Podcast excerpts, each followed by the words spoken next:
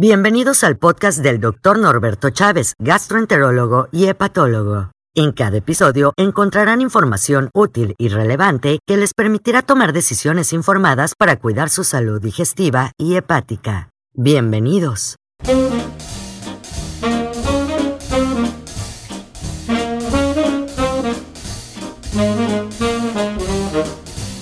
Hola, ¿cómo están? Espero que muy bien. Vamos a hablar acerca de los comentarios que dejan en el canal de YouTube. Así que les recomiendo mucho que se suscriban al canal. Es mi gastro, es una de las posibilidades y el otro es Dr. Norberto Chávez.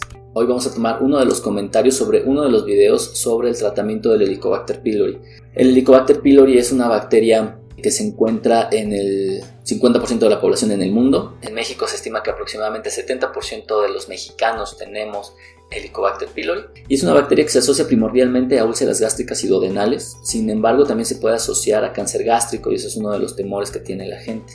Hay un comentario que pusieron hace unos cuatro días, eh, de hecho es spam, pero me parece interesante platicarlo por una razón. El comentario dice, muy buen video, agradezco, pero sabemos que nada más está jalando agua para su molino. Yo logré eliminar la gastritis de mi vida, así, de su vida, no de su muerte, de su vida, de forma natural. Gracias a este libro y espero te ayude a ti también. Evidentemente, bueno, no sé, no entré al libro, voy a verlo. Lo que quiere hacer es vender un libro de naturismo puro, que es algo que no vamos a promover aquí. Sí, porque su página es muy bonita, que se llama www.adiosgastritis.com. O sea, viste su escenario y dice, descubre cómo eliminar la gastritis en 30 días o menos, usando un método que ataca la causa de la gastritis y no solo sus síntomas. Y bueno, trae un montón de cosas ahí que, es lo que hay que hacer. Todavía no llego al punto en donde lo tenga que vender. No lo vende, pero si vende su libro, su libro de adiós, gastritis. Muy, muy atractivo él, obviamente. Sin pagar costoso tratamiento, sin tomar drogas que puedan agravar más la enfermedad, sin tener que presentarse en ninguna clínica, sin pagar honorarios, sin tareas en casa, nada. Bueno, eh, no dice cómo, evidentemente, tiene una página que es puro texto y un par de comentarios ahí. Vamos a ver cuánto cuesta, 39, ¿qué será? Veamos. Quiero ver cuánto cuesta. Ah, no, nada más me pide mi tarjeta de crédito. 300 pesos. Bueno, ya no está tan barato. O sea, ya, ya también se puso complicado. Bien, les pongo este ejemplo nada más para hablar justamente del tratamiento del Helicobacter pylori. Lo primero que les puedo decir, y acerca de los tratamientos naturales, entrecomillado, para el Helicobacter pylori es que, por ejemplo, si ustedes tienen neumonía, una neumonía bacteriana, jamás se van a curar con un ni con cualquier remedio que no sea un antibiótico.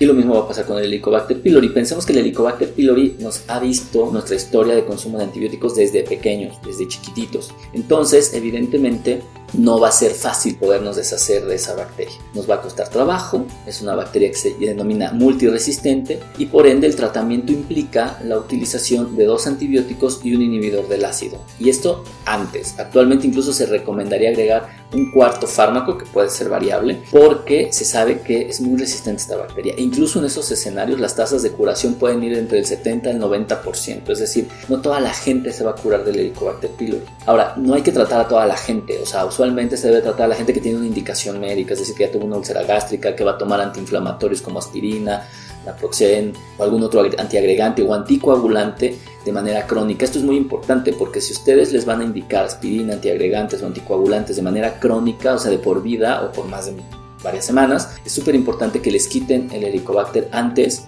de que ustedes vayan a tomar estos fármacos porque se incrementa el riesgo de presentar un sangrado de tubo digestivo. Las personas que tienen tabaquismo, enfermedades crónicas, y que consumen antiinflamatorios, analgésicos y anticoagulantes son pacientes de muy alto riesgo para el desarrollo de complicaciones y por lo tanto en ellos sí está indicado el quitar el Helicobacter pylori. El reflujo, por ejemplo, no es una indicación de quitar el Helicobacter pylori. ¿Por qué? Porque no guarda una relación directa, de hecho parece que es indirecto, parece que el quitarlo podría empeorar algunos síntomas, no se sabe bien por qué. Y es información bastante contradictoria, así que eh, no es una muy buena idea hacerlo de este modo. Y lo que sí les puedo decir es que no hay un tratamiento natural.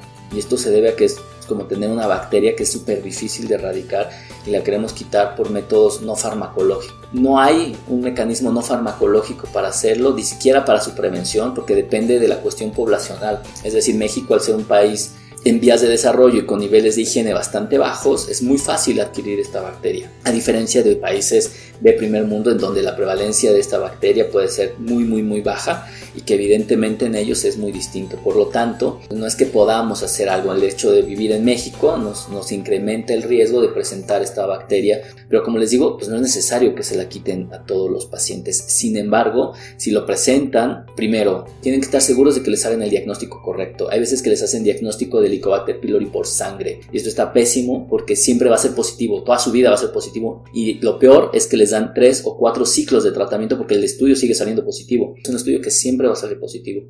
Por lo tanto, se debe de realizar o una endoscopía o una prueba de aliento o una prueba en heces que nos ayudan a medir a esta bacteria. Les deben dar un tratamiento al menos por 14 días. Menos de 14 días con 3 o 4 fármacos mínimo no les va a funcionar. Y obviamente al término del tratamiento deben dejar pasar entre 7 a 10 días y volver a repetir la prueba. Aquí ya recomiendo que repitan una prueba no invasiva, ¿no? O sea, que no se vayan a hacer una endoscopía nuevamente. Eh, una prueba de aliento, una prueba eh, de antígeno en heces podría estar bastante bien y tienen que estar seguros de que se erradicó la bacteria. Si no es así, pues se tendrá que pensar en una segunda, tercera o cuarta línea de manejo que existen. Y la otra situación que es súper importante es que nos vamos a reinfectar.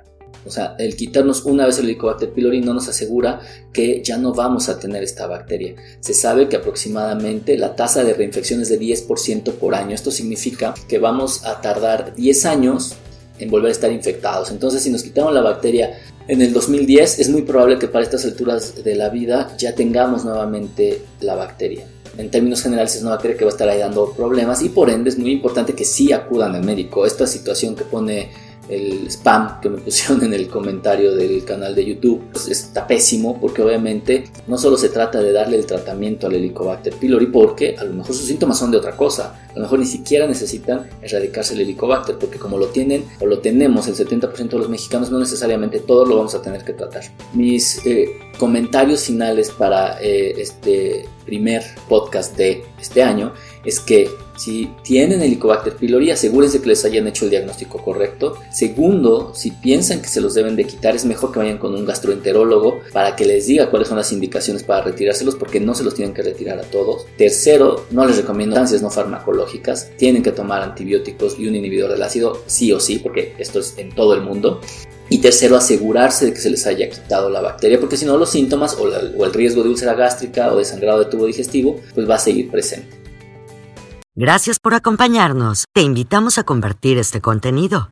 Visita el sitio web esmigastro.com, salud en un clic y descubre todos los contenidos que hemos preparado para ti. Nos escuchamos en la próxima edición.